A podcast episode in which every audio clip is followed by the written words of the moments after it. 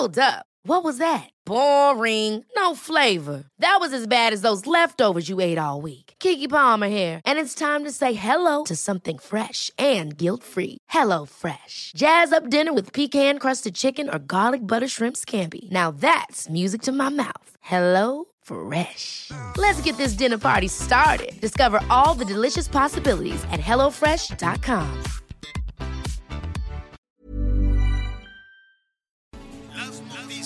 ¿Qué tal? ¿Cómo le va? Buenas tardes. Estás a punto de escuchar Yo soy Javier Alatorre. las noticias con Javier Alatorre. La vamos a pasar muy bien. Comenzamos.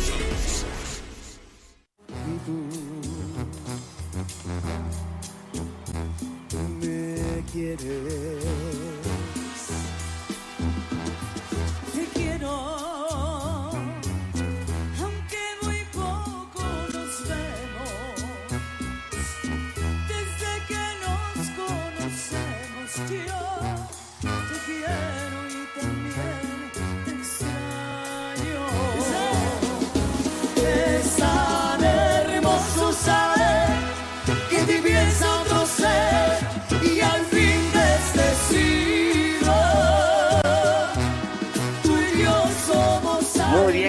Muy buenas tardes, me da mucho gusto saludarlo. Así empezamos este noticiero de las noticias con Javier La Torre en este viernes.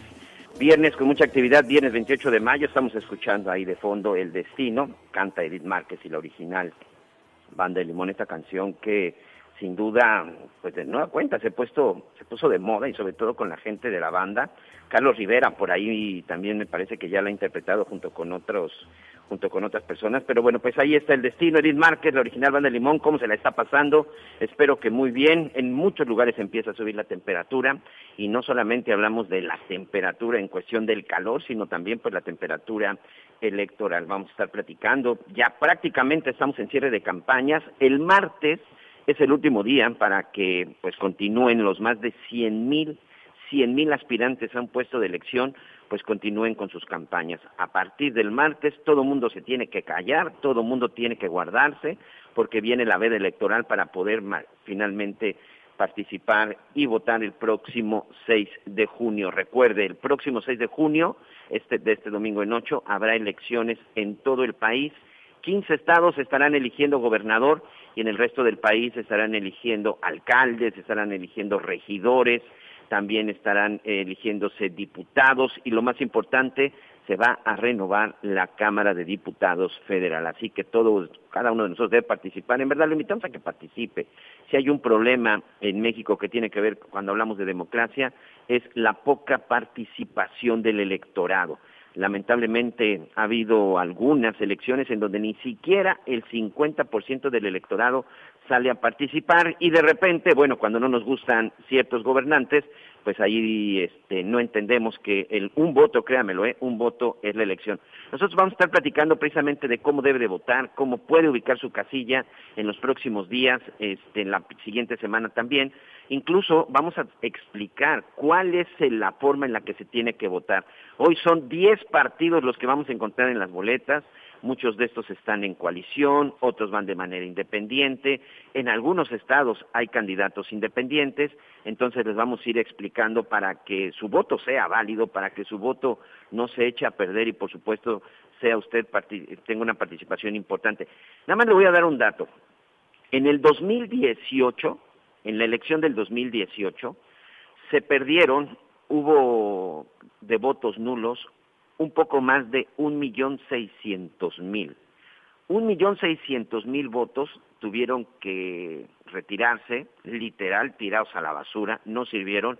¿Por qué? Porque no se votó de manera correcta, porque no se tachó la boleta como tenía que ser. Otros definitivamente decidieron anular su voto, eso también es muy válido, pero hay mucha gente que al final no pudo que su voto valiera porque no supo votar de la forma correcta. Y es simple y sencillamente cómo marcar la boleta electoral. De esto vamos a estar platicando, insisto, el próximo 6 de junio es muy importante que todos salgamos a participar, por supuesto todos los que cuenten con su credencial vigente de elector, para que en esta elección, bueno, pues ahora sí se escuche de forma importante la voz de todos los que estaremos participando. De esto vamos a hablar y sobre todo, bueno, como le decía, pues viene el cierre de campañas.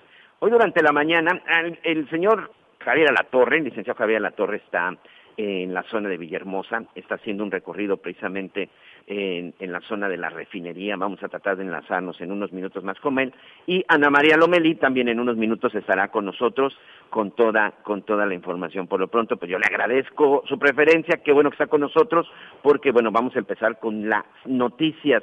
El día de hoy había mucha expectativa en la conferencia del presidente Andrés Manuel López Obrador sobre todo por lo que se publicó el día de ayer en este periódico, en esta revista digital, en Inglaterra, en The Economist.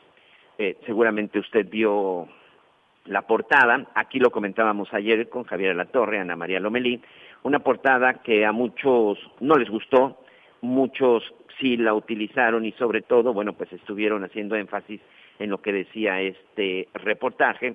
Yo soy de los que piensa que la ropa sucia se lava en casa y que evidentemente de repente cuando vienen este tipo de declaraciones o este tipo de publicaciones, pues muchos sí lo podemos ver o incluso se puede interpretar como una intromisión. Pero bueno, ahí es cada perfil y sobre todo pues cada, el, cada, el punto de vista de cada quien.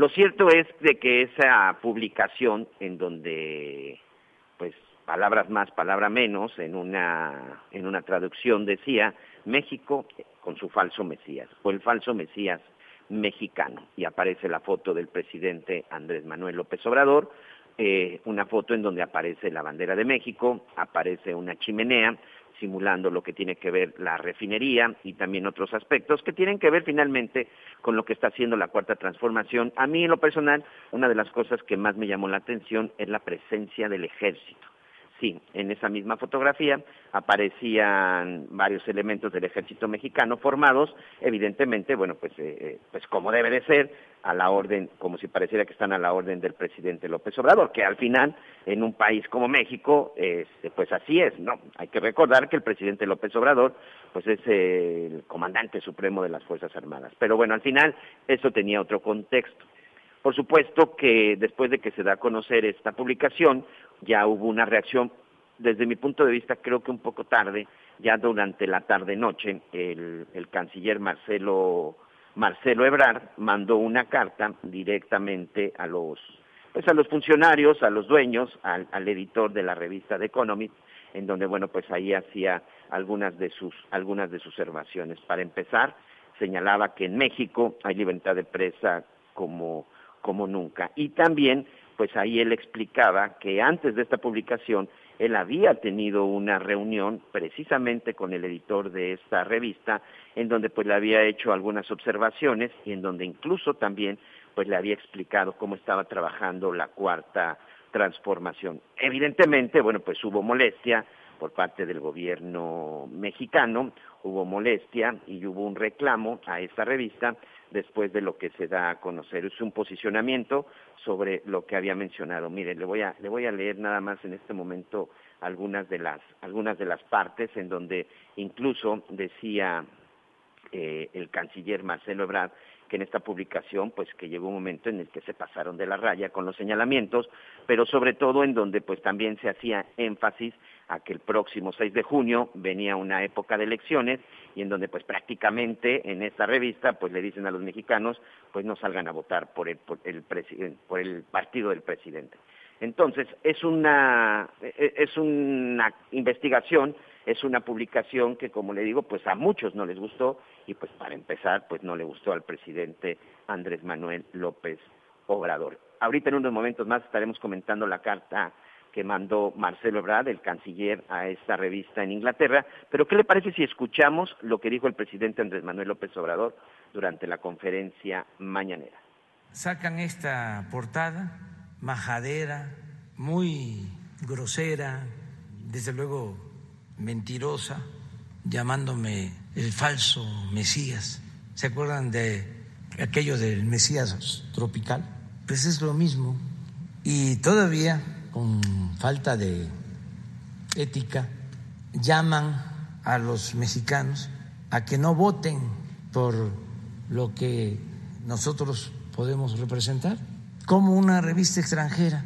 Es como si yo voy al Reino Unido y le pido a los ingleses que voten por mi amigo Corbyn del Partido Laborista Muy bien, ahí está lo que dice el presidente, por supuesto, él lo vio como una, como una ofensa, como una grosería hacia, pues yo me atrevo a decir no tanto a la figura de Andrés Manuel López Obrador, sino creo que a la investidura, a la investidura presidencial. Aquí hay un fragmento de la carta, eh, dice en esta carta, eh, dirigida, insisto, al editor de Economist, la opinión y el llamado sorprenden no por la posición ideológica de su medio, sino por su virulencia y fragilidad argumentativa.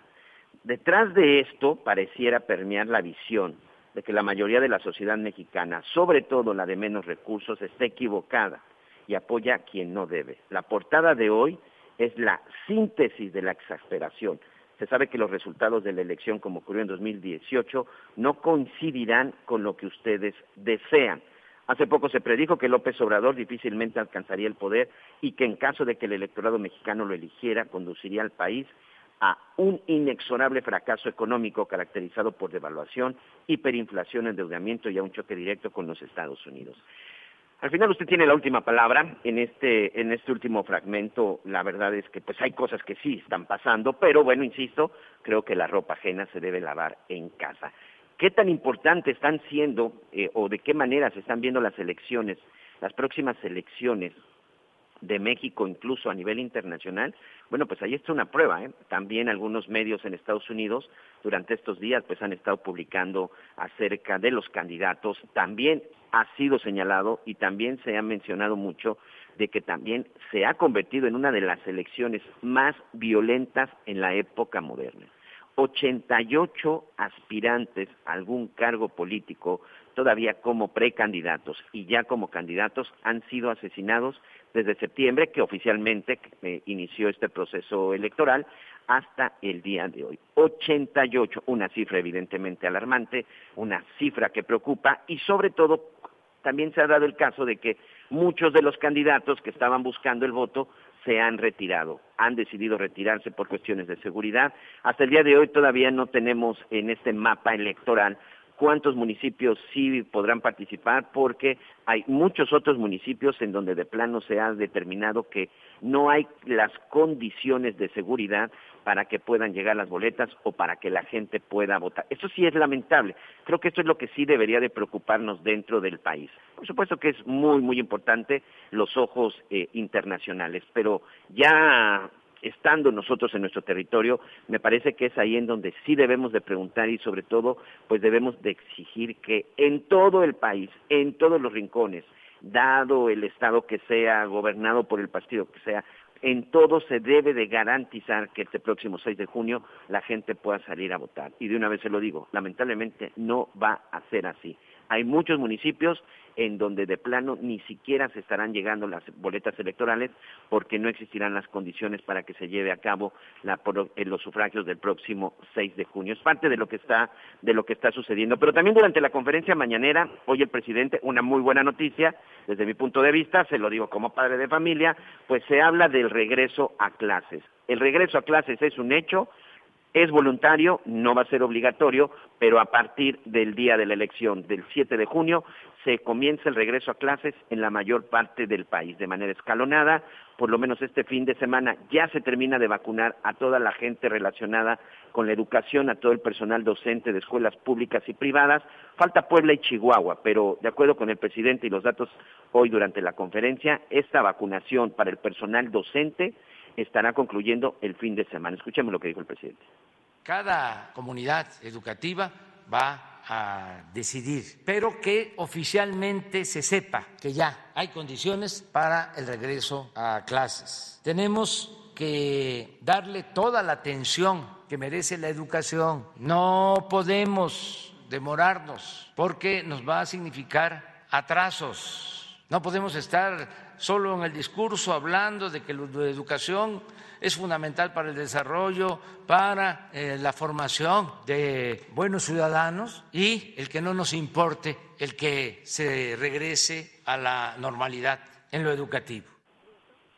Completamente, tiene que regresar ya a la normalidad, no solamente la parte educativa, sino todos tenemos que regresar a la normalidad.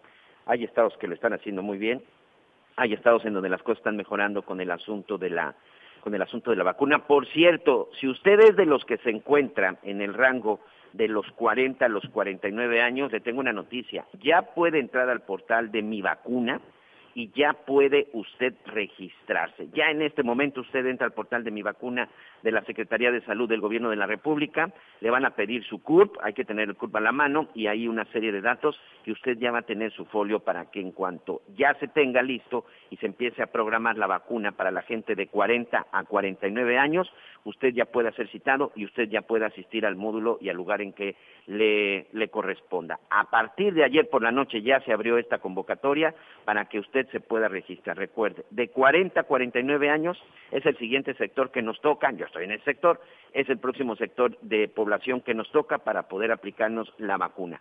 Entonces usted entra, únicamente necesita su CURP y ya con eso le estarán dando toda la información. Vamos rápidamente a otras cosas. El día de ayer en la Ciudad de México corrieron unas imágenes y sobre todo, bueno, unas imágenes bastante llamativas de la detención de un personaje. ¿Usted recuerda la famosa mafia rumana que se descubrió que estaba operando en el estado de Quintana Roo, una mafia rumana que por lo menos desde hace cinco años se habían establecido en el estado de Quintana Roo. Aquí tenían su principal eh, centro de operaciones. Resulta que el supuesto líder, un sujeto apodado el tiburón, Florian Tudor, fue señalado como el principal operador. ¿De qué forma actuaba esta banda? Muy simple, colocaban algunos dispositivos para hackear y para robar la información en los cajeros automáticos que se encontraban sobre todo en los principales destinos turísticos. En esos lugares era en donde colocaban estas, estos dispositivos y se robaban la información de las tarjetas de crédito y de las tarjetas de débito. Durante todo este tiempo que estuvieron operando, y, y, de en donde lavaban el dinero en diferentes partes del mundo, principalmente en Rumania, en Inglaterra incluso también se llevó a cabo una investigación, incluso fueron los ingleses a través de un reportaje periodístico que dan a conocer y sobre todo eh, pues revelan todo lo que estaba sucediendo con esta mafia rumana supuestamente encabezada por este personaje Florian. El asunto es que el día de ayer este sujeto fue detenido en la Ciudad de México y curiosamente en las inmediaciones de la Fiscalía General de la República. Es el mismo personaje que en el mes de marzo le mandó una carta al presidente Andrés Manuel López Obrador para pedirle que por favor lo ayudara en su caso. Supuestamente la, acusación que había en su contra, los señalamientos, supuestamente todo esto era falso. Pero ojo, la investigación no empezó en México, la investigación empezó en su país, en Rumania, y también en Londres, porque allá se identificó que muchos habían sido defraudados por este sujeto y sobre todo en cuestión de lavado de dinero. Se calcula que por lo menos en cinco años el monto por lo que defraudó y que estuvo metiendo de manera ilícita fue de 1.200 millones de dólares. Pero este sujeto en Quintana Roo estableció desde hace ya muchos años aparentemente un imperio en donde en algún momento incluso autoridades anteriores lo estuvieron protegiendo. Bueno, se dice que hasta tenía protección de algunos cuerpos policíacos. Desde la nueva administración aquí en el estado de Quintana Roo, con el gobernador Carlos Joaquín, se inició una investigación y en especial el entonces comisario de seguridad aquí en el estado de Quintana Roo, comenzó esta investigación y sobre todo empezó a hacer los señalamientos de la forma en la que estaba operando la mafia rumana. Unos señalamientos que incluso le pudieron costar amenazas. Así que yo le agradezco, en este momento ya tenemos en la línea a Alberto Capela.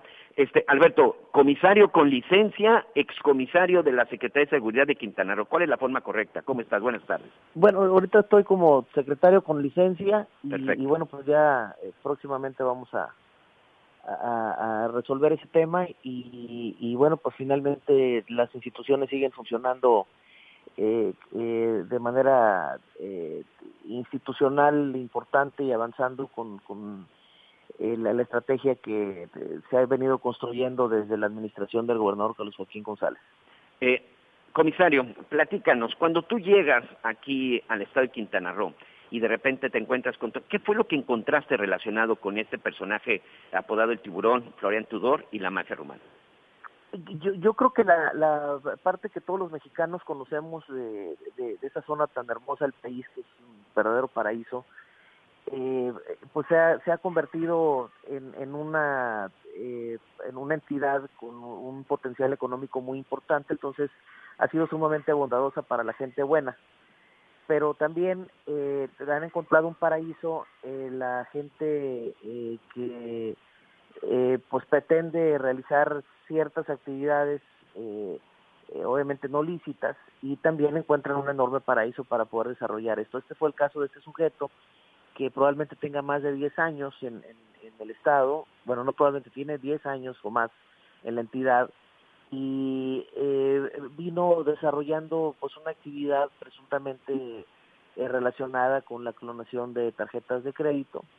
Entonces, en el largo del corredor eh, turístico que recibe más de 22 millones de personas al año, eh, se instalaban una serie de cajeros con unos dispositivos electrónicos que al momento de ingresar la tarjeta eh, robaban las bandas, la información de las bandas de las tarjetas, eh, con una cámara eh, eh, eh, podían detectar el, el, el, el, NIP y bueno, pues tenían miles y miles de tarjetas a su disposición para poder en cualquier cajero este, sacar cantidades que no eran muy exageradas porque no querían llamar mucho la atención, pero en, en cientos de operaciones diarias pues podían sacar decenas de miles de dólares, cosa que lamentablemente según autoridades eh, de Estados Unidos eh, lo, lo, lo, hicieron reiteradamente por, por estos eh, periodos de 10 años aproximadamente.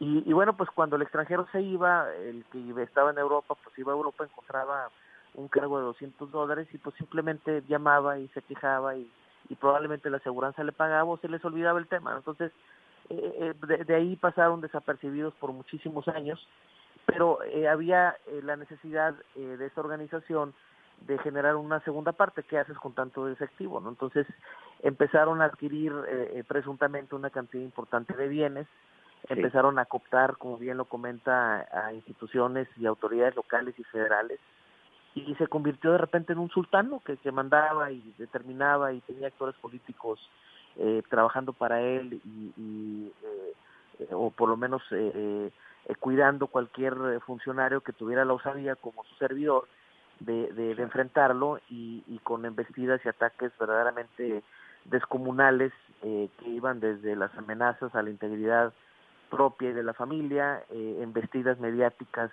a través de medios locales y, y, eh, de redes sociales, eh, hasta lograr, como lo hizo en algunas ocasiones, de que ciertos funcionarios que eran incómodos fueran despedidos este, e, e iniciadas pro, e iniciados procedimientos en, en en instituciones de los cuales eh, este este personaje y su organización eh, utilizaban eh, o abusaban de la buena fe de las instituciones eh, así como el show que hizo el día de ayer en la detención sí sí sí donde ya pedía hasta una ambulancia porque le faltaba oxígeno. Sí sí sí o sea es es, es eh, eh, y digo lo lo me me, me llamó me dio eh, este me pareció un poco cómico un comentario ahí de, de, de de un eh, amigo que decía, bueno, pues no resultó tiburón, sino charal, ¿no? Eh, oye, este, oye, por, por, por oye Alberto, que, sí. en el momento que este personaje eh, pudiera empezar a declarar, y sobre todo de que hoy de repente vemos que estos eh, grandes personajes señalados de, de, muchos delitos y sobre todo con presuntos vínculos con algunas autoridades. Hay una investigación en donde incluso se habla de su relación en algún momento con el exgobernador Borge, que, que, que hoy está en la cárcel, pero incluso también con autoridades de Cancún, este, con autoridades de, de Playa del Carmen en solidaridad, de Tulum también, tres de los principales destinos, Isla Mujeres, otro de los destinos más importantes, en donde se hacía este fraude con las tarjetas, pero también en donde estableció sus negocios, principalmente casas de cambio. Podría incluso llegar a autoridades, ex, autoridades municipales y estatales esta investigación. Bueno, yo creo que esto apenas empieza y, y siento que va a haber mucha tela de donde cortar en los próximos semanas, meses. Eh, el, el tema ahorita pues está sumamente fresco. Eh, yo tengo evidentemente pues un análisis muy concreto con eh, testimoniales muy sólidas que manejan circunstancias de modo, tiempo y lugar eh, en donde hacen señalamientos directos en contra de, de, actores políticos. Obviamente no se puede decir porque claro, se claro, evidenciaría un tema de presunción de, de inocencia. Voy a ser muy respetuoso de las instituciones. Yo el día de ayer simplemente me, me suscribí en, en y me concentré en reconocer a, la SGR, a, la UIF, a las, áreas de inteligencia del gobierno federal y obviamente al gobierno del Estado que, han estado muy pendientes, atentos y, con mucha valentía y profesionalismo atendiendo este tema. Eh, la propia actitud que este sujeto asume en, las entrevistas que tuvo, eh, una que duró 35 minutos, lo cual fue para mí lo más sorprendente que había visto, y, lo, el, manejo en sus redes sociales, eh, este, todos los señalamientos que hace, o sea, eh, pueden dar una muestra del cuadro psicológico de este personaje y de lo empoderado que se sentía del país. A mí una de las cosas que más me, me eh, digamos, me generó molestia eh, como, mexicano es tener una testimonial de ex colaboradores eh, de aquella zona que eran violentados, vejados, este, ultrajados por este sujeto y que decía que pues él él no era de México sino México era de él y que las pruebas se remitía por el enorme nivel de control que tenía y quien se le que tenía sobre algún y, mi siguiente pregunta eh, se te robo un minuto más este Alberto. Hoy el canciller Marcelo Ebrard durante la conferencia mañanera cuando le preguntaban decía que seguramente la extradición de este sujeto porque al final fue detenido por una orden de extradición en Rumania y, y él decía que probablemente su extradición iba a ser muy rápida ¿Tú serías de los que estaría de acuerdo o no de acuerdo en que sea, sea juzgado y, castigado allá y que aquí en México no pase absolutamente nada? No, creo que la, la eh, como bien comentó el canciller, este, pues es un tema que corresponde a otra instancia y esa otra instancia este, seguramente eh, trae otros datos ¿no? en, relación a, algunas situaciones aquí en el ámbito local. El, la, probablemente eh, las acciones eh, que se están realizando en este momento están sustentadas en esa circunstancia, eh, lo cual si se da, pues es un gran éxito. Entonces, este finalmente algo que parecía imposible está sucediendo. Las autoridades rumanas emitieron estas órdenes de aprehensión hace aproximadamente nueve semanas.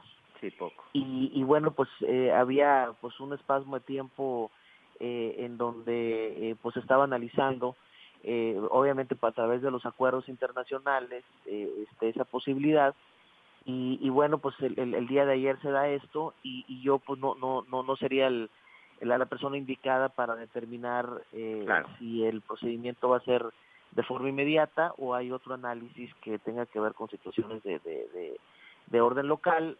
por lo pronto, lo que sustenta lo de ayer es esa eh, aprehensión en Rumania.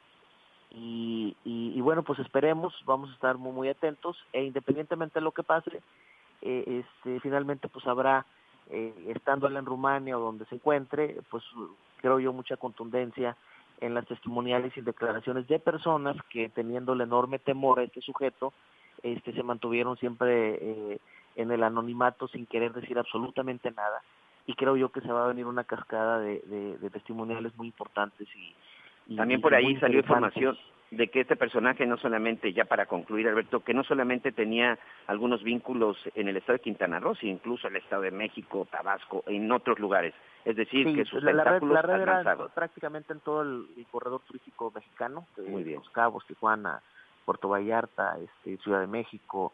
Era una red impresionante con cerca se presume de 300 colaboradores nada más en este país. Muy bien. Comisario, muchas gracias. Esperemos muy pronto estar platicando con usted para que nos cuente si finalmente ya eh, sigue la licencia o no sigue la licencia. Y sobre todo, bueno, pues te agradezco, Alberto. Te mando un abrazo. Gracias, igualmente.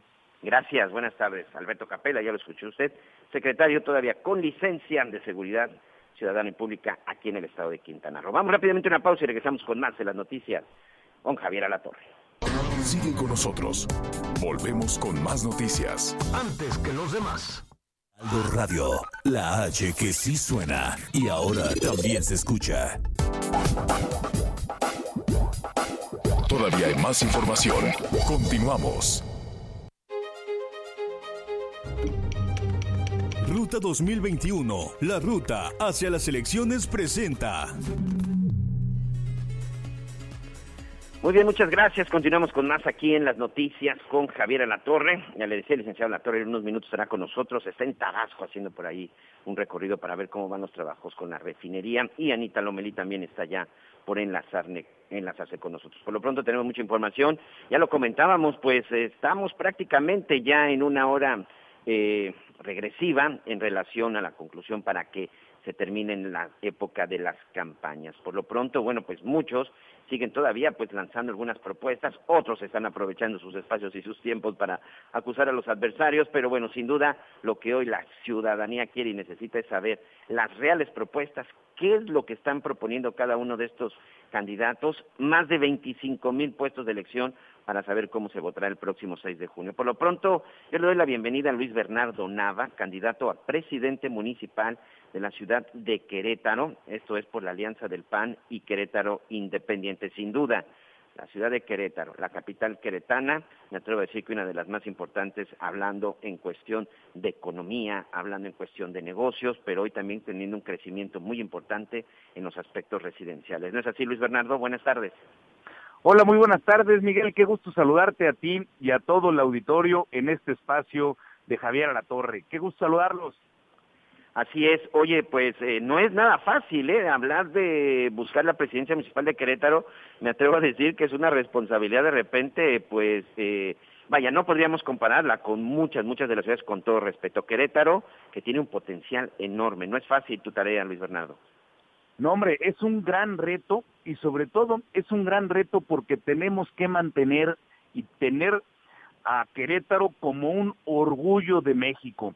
Y eso es una gran labor, es un gran reto mantener las condiciones de seguridad ante una ola de violencia nacional que nos aqueja, es el mantener la calidad de vida de las familias queretanas, pues sí, es, es un trabajo muy demandante, pero por supuesto que le entramos a este reto, lo hemos hecho muy bien y ahora con la frente en alto estamos solicitando que nos confirmen, que nos ratifiquen esta confianza las y los ciudadanos en Querétaro para seguir trabajando, mejorando nuestra ciudad.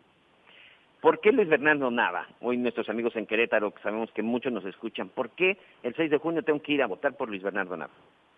Porque Querétaro es una gran ciudad que no podemos poner en riesgo.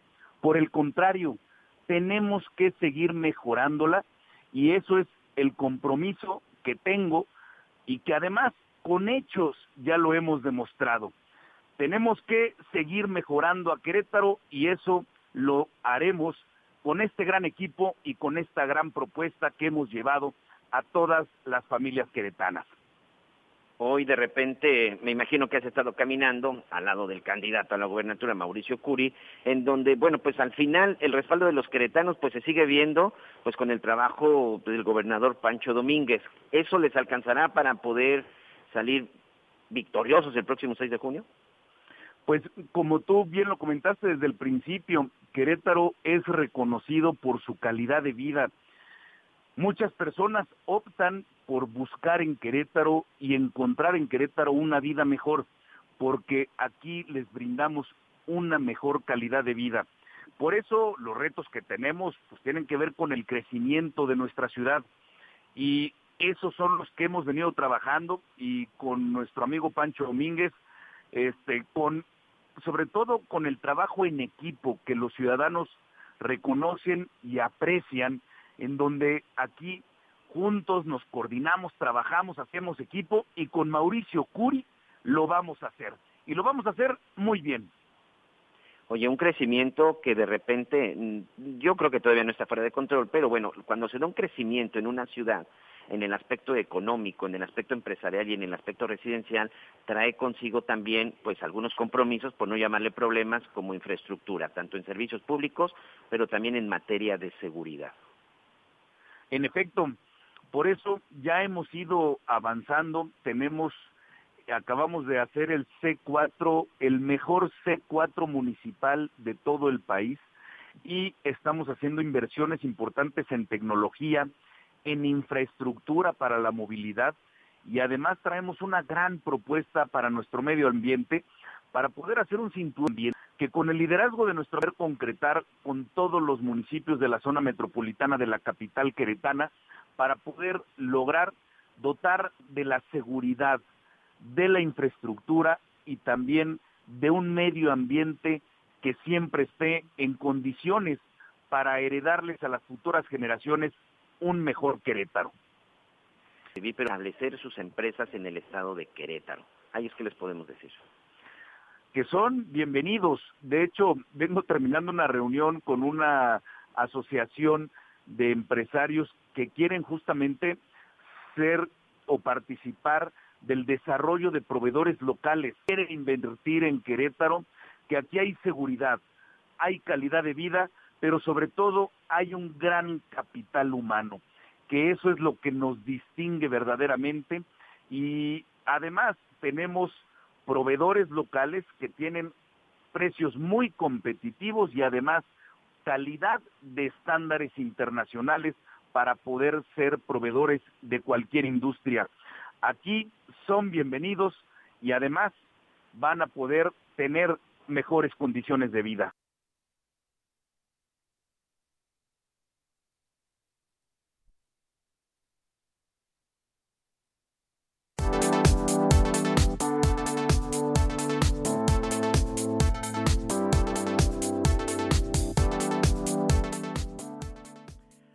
Bueno, pues ahí está, 6 de junio, recordemos a todos nuestros amigos, es el día de la elección, es el día en que tendrán que salir en Querétaro y prácticamente en todo el país a salir a votar. Así que pues ahí está una de las opciones. Luis Bernardo Nava, candidato a presidente municipal de Querétaro por el PAN y Querétaro Independiente. Muchas gracias por ese tiempo en las noticias con Javier La Torre y suerte.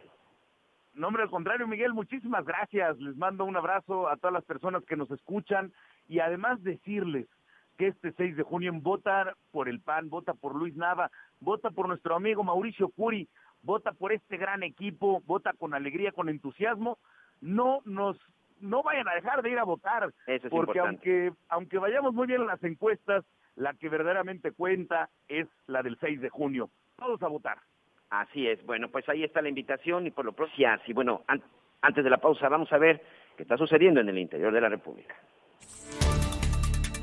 Ayer se llevaron a cabo dos ejercicios más de presentación de propuestas políticas por parte del Instituto Electoral del Estado de Querétaro, el diálogo con candidatos a la presidencia municipal, en donde le pidieron explicación al candidato panista Luis Nava sobre el artículo que publicó el Reforma, en donde se menciona cómo funciona el sistema de bots que utiliza, y al ser quien busca la reelección, se le cuestionó por los compromisos no cumplidos. El otro ejercicio fue por parte del TEC de Monterrey y de CIDMX, quienes organizaron el foro de candidatas y candidatos a la gobernatura de Querétaro, en donde se pudo observar la elocuencia, claridad y coherencia de los diferentes mensajes. Desgraciadamente, muy poca gente lo siguió, lo que nos habla de ya un hartazgo y de una indiferencia en la población. Ojalá que en las urnas el 6 de junio haya mucha más participación. Desde Querétaro, Querétaro, Diana González. La candidata a la gobernatura de Nuevo León, Clara Luz Flores Carrales, aseguró en entrevista que ella es el puente que necesita el Estado de Nuevo León con la Federación para darle ese lugar que se merece, según sus palabras, e impulsar al Estado a ser nuevamente una potencia económica. Además, presumió haber sido la única entre los aspirantes que realizó la declaración 3 de 3 y que el modelo de seguridad que implementó en el municipio de Escobedo fue replicado a nivel nacional. También mencionó que la entidad ya perdió 12 años y no puede perder otros 6 años más. Por eso invitó a la ciudadanía que le den una oportunidad en esta gubernatura. Desde Monterrey, Nuevo León, informó Sirenia Salazar.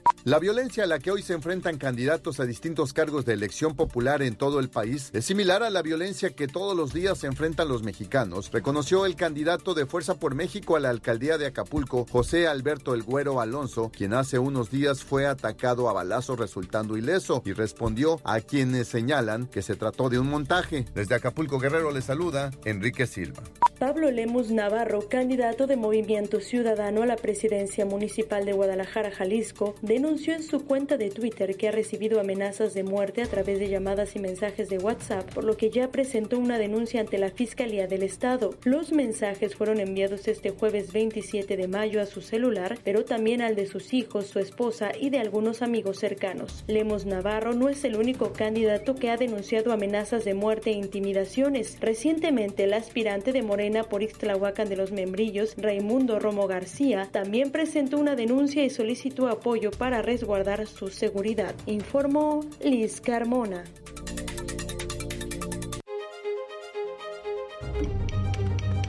Ruta 2021, la ruta hacia las elecciones presentó. Sigue con nosotros. Volvemos con más noticias. Antes que los demás. Heraldo Radio, la H que sí suena y ahora también se escucha. Todavía hay más información. Continuamos. Muchas gracias. Regresamos con más información, las 12 del día con 46 minutos. Gracias a todos nuestros amigos de Audiorama, del Heraldo Radio, que nos escucha a lo largo y ancho del país, aquí en las noticias con Javier La Torre. Atención para nuestros amigos en la Ciudad de México, ¿cómo van a estar el próximo, la próxima semana? Bueno, pues continuará el semáforo amarillo y prácticamente, dice la jefa de gobierno, estamos a nada del verde. Ya le voy a decir que... Eh, qué aperturas se van a dar todavía la próxima semana. Mucha atención en los salones de spa, de masajes, ya van a poder abrir también sin ningún problema y también se está incrementando el foro. Situación que no pasa en otros estados, ¿eh? como Quintana Roo, donde la situación es bastante complicada. Pero bueno, el próximo lunes, el próximo lunes 31 de mayo, se celebra el Día Mundial sin Tabaco.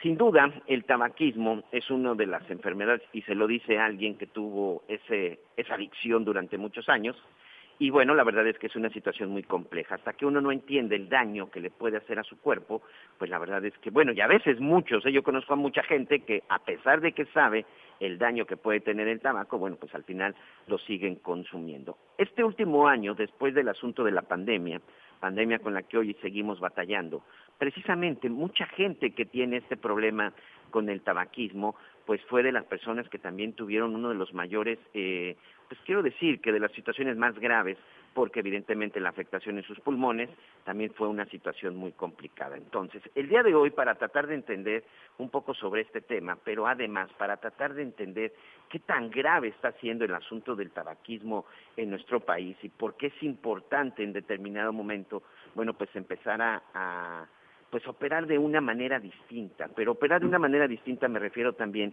a entender los daños que nos puede provocar.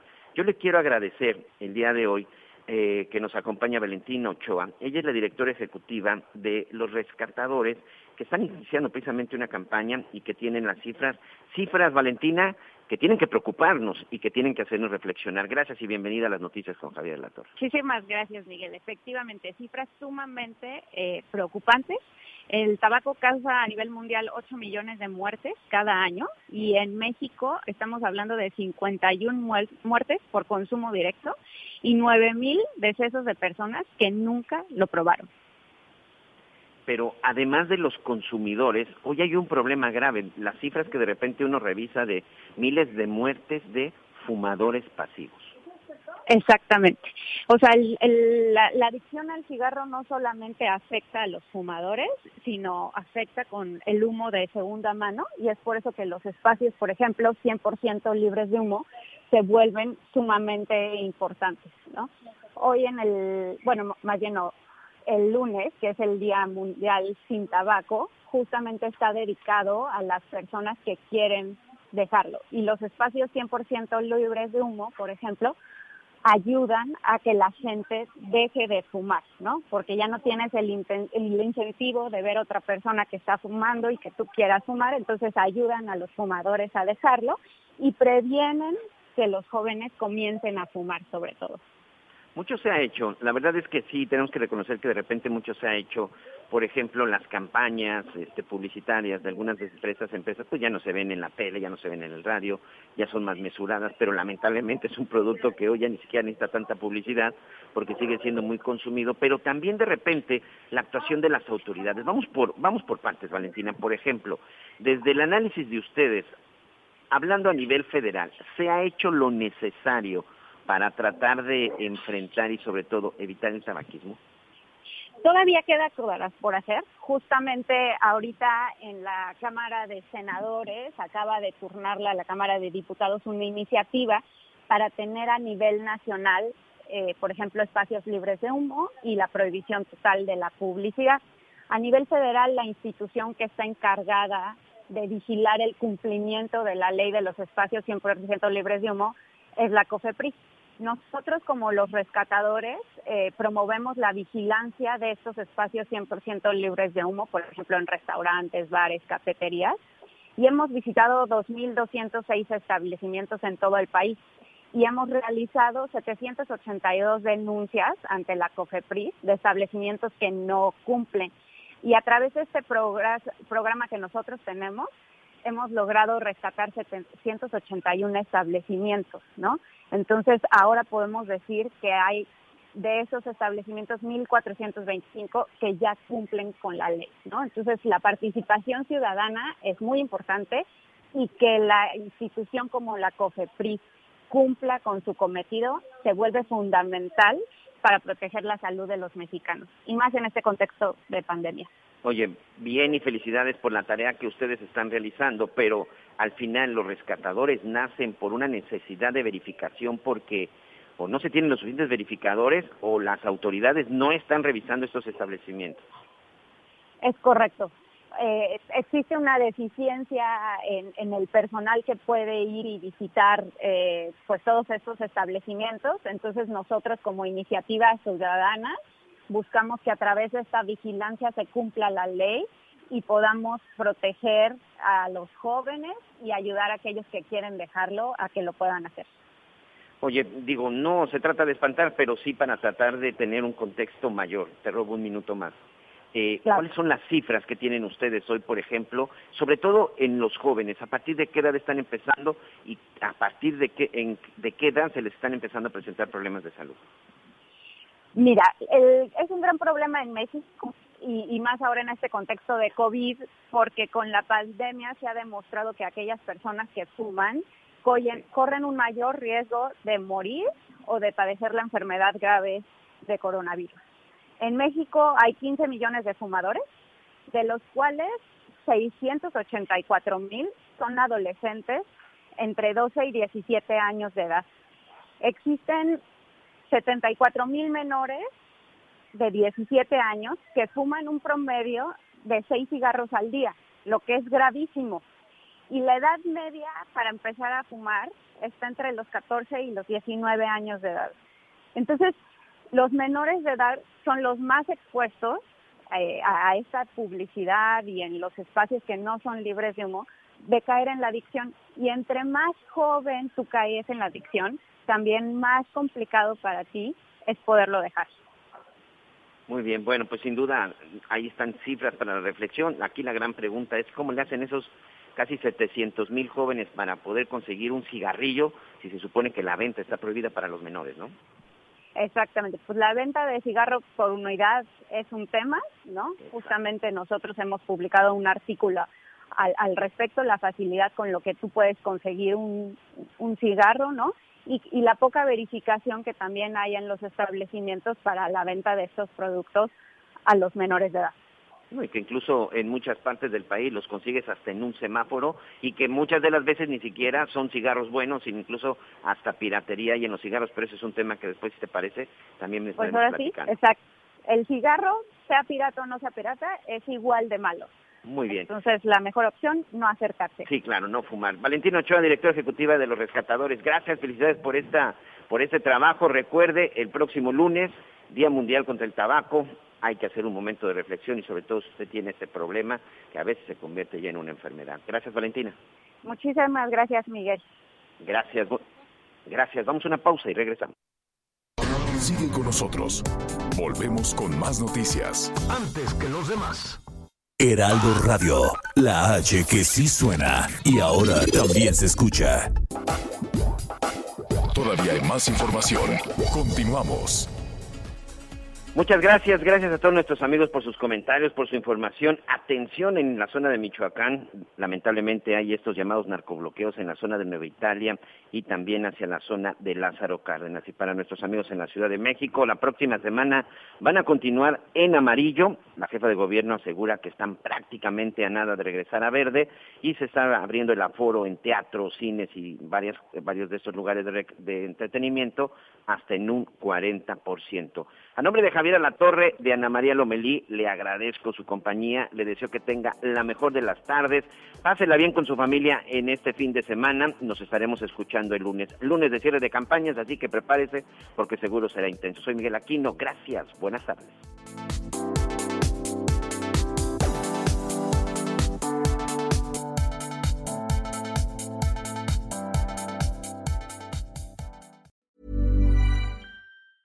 Ever catch yourself eating the same flavorless dinner three days in a row? Dreaming of something better? Well, HelloFresh is your guilt-free dream come true, baby. It's me, Kiki Palmer. Let's wake up those taste buds with hot, juicy pecan-crusted chicken or garlic butter shrimp scampi. Mm. Hello Fresh. Stop dreaming of all the delicious possibilities and dig in at HelloFresh.com. Let's get this dinner party started.